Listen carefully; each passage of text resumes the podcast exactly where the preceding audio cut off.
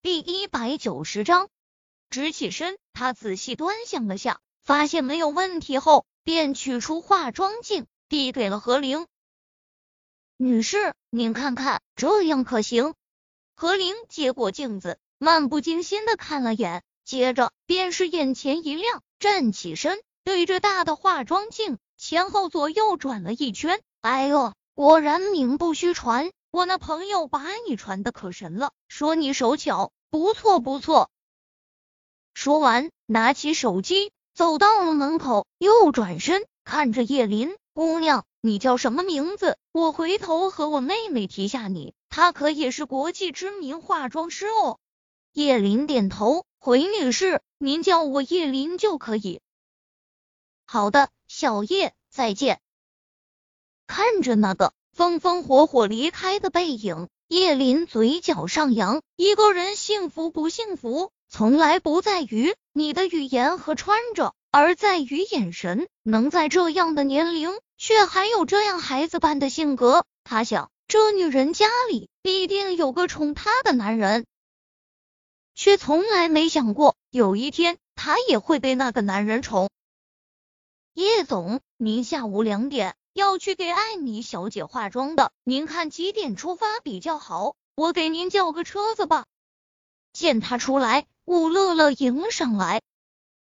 嗯，不用了，我还要回家一下，自己打车吧。今天是楚雨洁与艾米的婚礼，他们一再强调要把叶小莫带过去。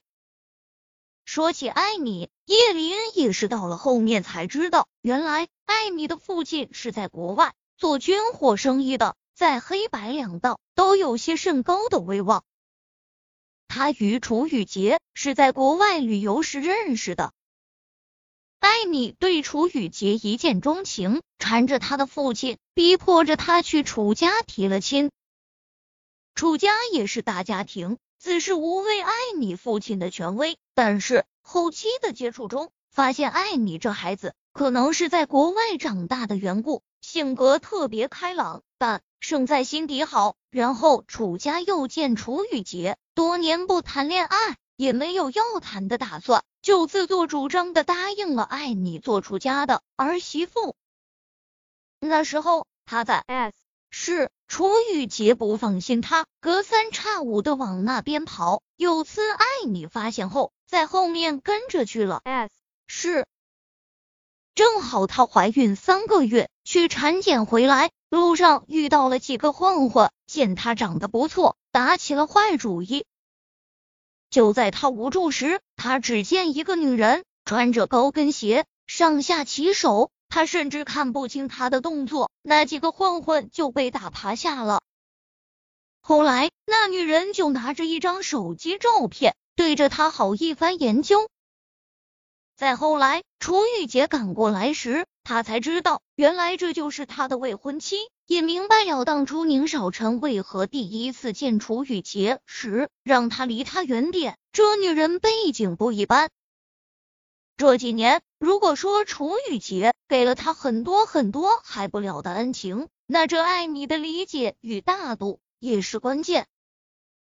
爱你的父亲因其为人义气豪爽。在当地有着神高的名望。今天他的女儿结婚，这场面也是空前盛大的。妈妈，你去陪艾米阿姨，我呢，我去找点吃的。到了那后，叶小莫就说道：“叶小莫，今天人太多了，你不能这样一个人跑。”叶林不松手。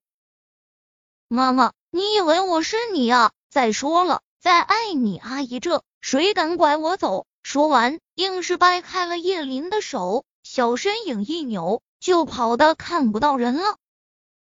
叶林皱眉：“叶姐姐，我一会儿让人给注意点就好。小莫那丫头静着呢，你不要太担心。”艾米站在门口，出声道。